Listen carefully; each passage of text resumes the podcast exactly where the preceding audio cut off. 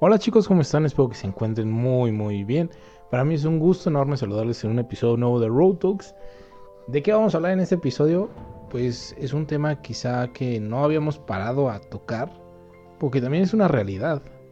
Y es sobre las murallas o los muros que nosotros mismos ponemos para cerrarnos al amor. Sin más preámbulo, vamos con la intro. Hola, soy Delian conferencista, podcaster, risoterapeuta y creador de contenido.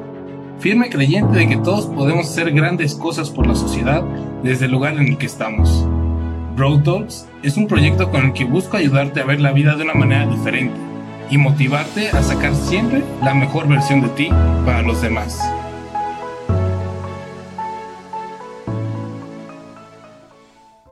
Muy bien, y hemos hablado muchísimas veces pues de la importancia del amor, de cómo vivirlo, de dónde viene, hacia dónde lo dirigimos, cuál es el amor que merecemos. Pero hay veces que sabemos que hay un, un amor que merecemos, pero simplemente nosotros no lo queremos.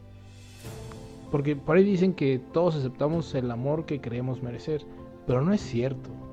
Muchas veces tú te puedes estar cerrando al amor, tú te puedes estar poniendo una muralla enfrente para no aceptar ese amor, aunque tú sabes que lo mereces, no lo quieres. O quizá lo mereces, pero tú no sabes que lo mereces. Entonces, ¿de, qué va todo esto, no? ¿Por qué, ¿Por qué podrías no creer un amor que te mereces? Y ahí es donde entran esas, murallas que les digo. La, la primera gran muralla que solemos poner a veces es la falta de amor propio. El pensar, híjole, pues es que si no soy capaz de, hacerme feliz a mí mismo, pues cómo voy a ser capaz de ser feliz a otra persona, ¿no? Es que como yo siendo como soy, voy a estar con fulanita, con fulanito que es así rockstar, que es la persona más hermosa, más guapa del mundo, que es el mamado, que es el perfecto, el que tiene mil cualidades, ¿cómo yo voy a estar con él o con ella? Y obviamente hay una falta de amor propio, porque no se trata de que seas tú, sino también de qué ve la otra persona en ti, ¿no? Y quizá la otra persona es capaz de ver muchas cosas en ti que tú nunca has sido capaz de ver, o que simplemente no sabes aceptar. Y eso es un error. Es un error de tu parte por no saber admirar en ti todas las cualidades que tienes. Y es algo que hay que aprender a trabajar. Ese amor propio, esa autoestima, decir, ¿sabes qué? Pues también yo sé que soy chingón, ¿no? Yo también sé que, o sea, tengo estas cualidades, tengo estos beneficios, por así decirlo, y sé lo que puedo ofrecer yo. Entonces, evita esa primera muralla, esa falta de amor propio. ¿Vale? La segunda muralla que puede llegar a ver es semejante al, al idealismo, ¿no? Que es cuando buscas a otro como fuente de felicidad. Cuando tú buscas que otra persona sea tu fuente de felicidad simplemente por, por eso, pues no lo vas a encontrar. ¿Por qué? Porque sí, la otra persona te puede hacer feliz, te puede ayudar a llegar a un estatus de, de, felicidad más alto que, que como tú lo sientes, supuestamente estando solo. Pero la otra persona no es la que te va a dar la felicidad. Eres tú el responsable único de tu felicidad. Tú sabes qué es lo que aceptas, tú sabes qué es lo que lo que quieres que venga a tu vida, ¿no? O sea, qué si quieres que te haga feliz y qué quieres que te haga triste, ¿no? O qué, aceptas. Entonces, no busques o no esperes que el estar con esa persona, sea quien sea, no importa si ha sido tu crush de hace 10 años, no, no importa, quien sea quien sea no dejes que tu cabeza piense que en eso está la felicidad, porque no la vas a encontrar.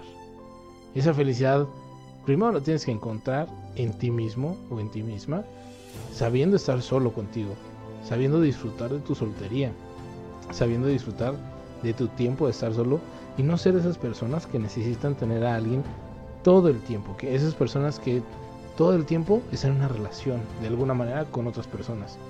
Y todos conocemos a alguien, o a alguien, o a algunos.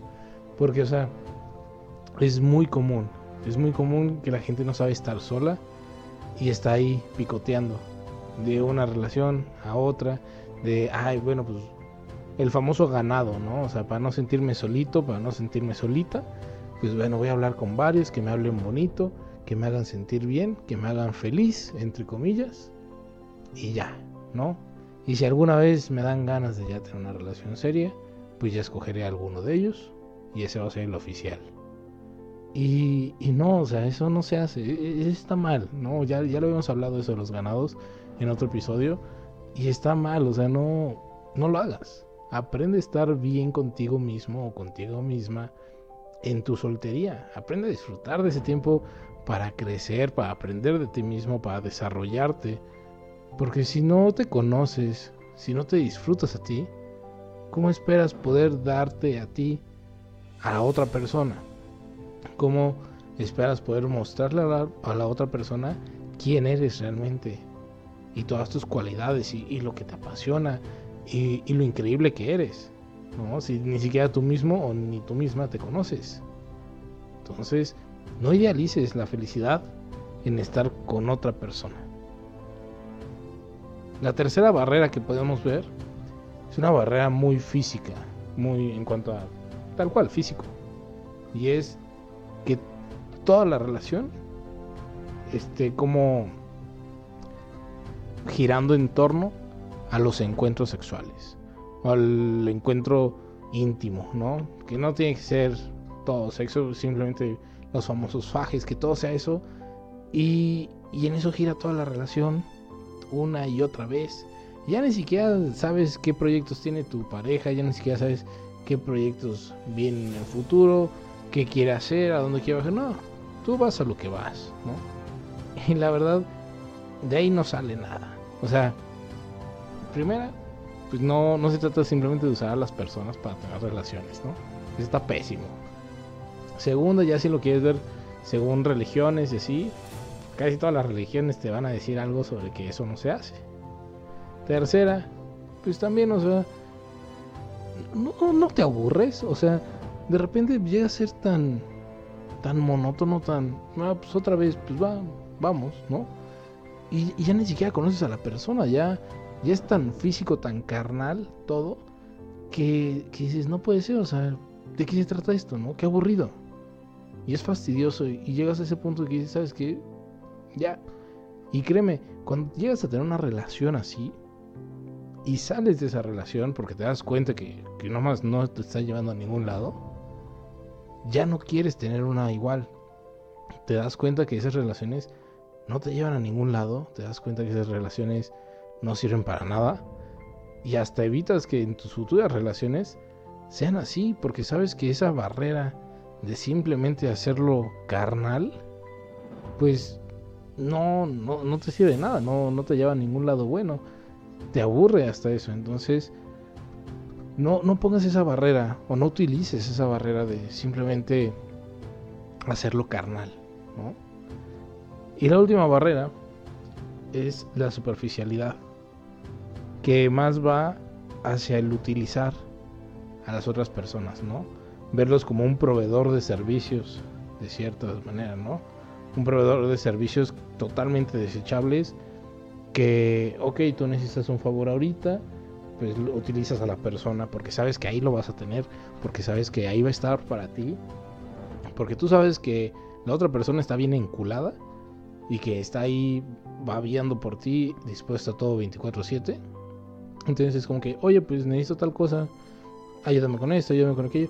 Y ojo, aquí es una delgada línea lo que define la servicialidad con tu pareja o con la persona que está saliendo y el usarlo como un proveedor de servicios, ¿no? O sea, una cosa es, pues sí, apoyarse, el trabajo en equipo, eh, todo eso.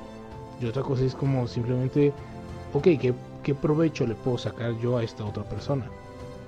Y eso es pura intención, o sea, eso viene del corazón de esa pureza de intención que tengas de cómo pides las cosas, ¿no? De qué esperas que hagan por ti.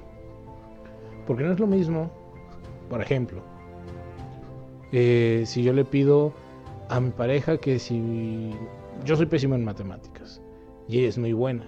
No es lo mismo si yo le pido ayuda sabiendo que me lo va a hacer, a si yo le pido ayuda esperando que me ayude a entenderlo. Son dos maneras muy diferentes. En una estoy usándolo como el que hace mi tarea y en otro le estoy usando, bueno, le estoy pidiendo una ayuda, un apoyo de pareja.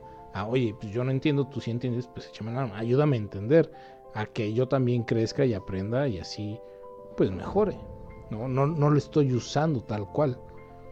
Eso, eso es por un ejemplo, pero yo sé que a ti ya se te ocurrieron 5 o 6 ejemplos más de cómo tú has usado o te has sentido utilizado en una relación, porque es algo muy común el poder sentirse utilizado. ¿Por qué? Porque muchas veces nos olvidamos de agradecer las cosas que hace el otro por nosotros.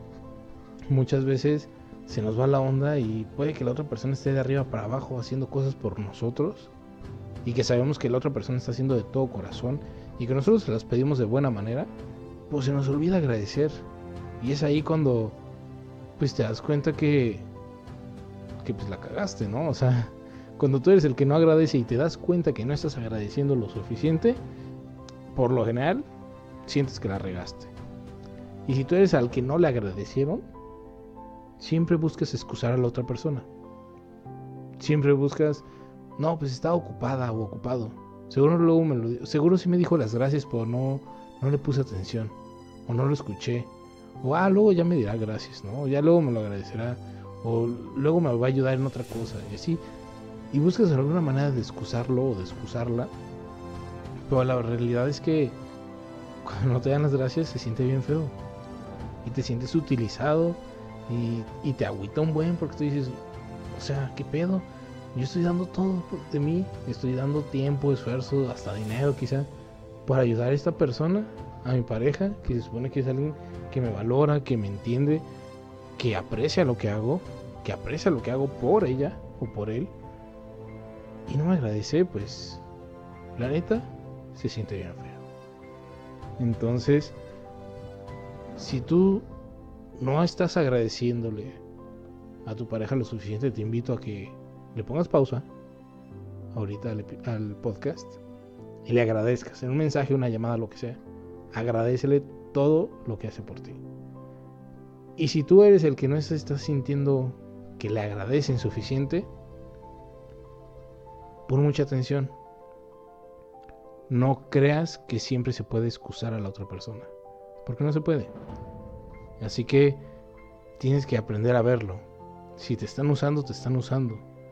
Y si realmente es como que la otra persona se despistó, pues bueno, entre comillas no pasa nada. Pero creo que sería bueno que también le dijeras, oye, ¿sabes qué? Siento que a veces no me agradeces. Y hablando se entiende la gente. Puede que la otra persona diga, ah, ¿sabes qué? Pues tienes razón, la neta la regué. Y pues muchas gracias por todo lo que haces. O puede que te diga, no, sí, sí te agradezco, no sé qué, y permanezca en su postura. Y también te vas a dar cuenta de, pues, esa faceta, esa parte de esa persona de que pues, no agradece las cosas. Y no es fácil, pero pues es necesario hacerlo. Esos son los cuatro murallas, chicos, que les quiero platicar el día de hoy. Espero que le ayude a más de uno de ustedes. En serio que me dio muchísimo gusto verlos en este episodio. Acuérdense que cualquier duda, sugerencia, comentario, lo que sea, me pueden escribir en Instagram. Estoy como arroba de Lean Rangel. Y nos vemos en unos cuantos días más con un episodio nuevo. Les mando un fuerte, fuerte abrazo, libre de COVID a todos. Lávense las manos, usen muy bien su cubrebocas. Y pues nada. Adiós.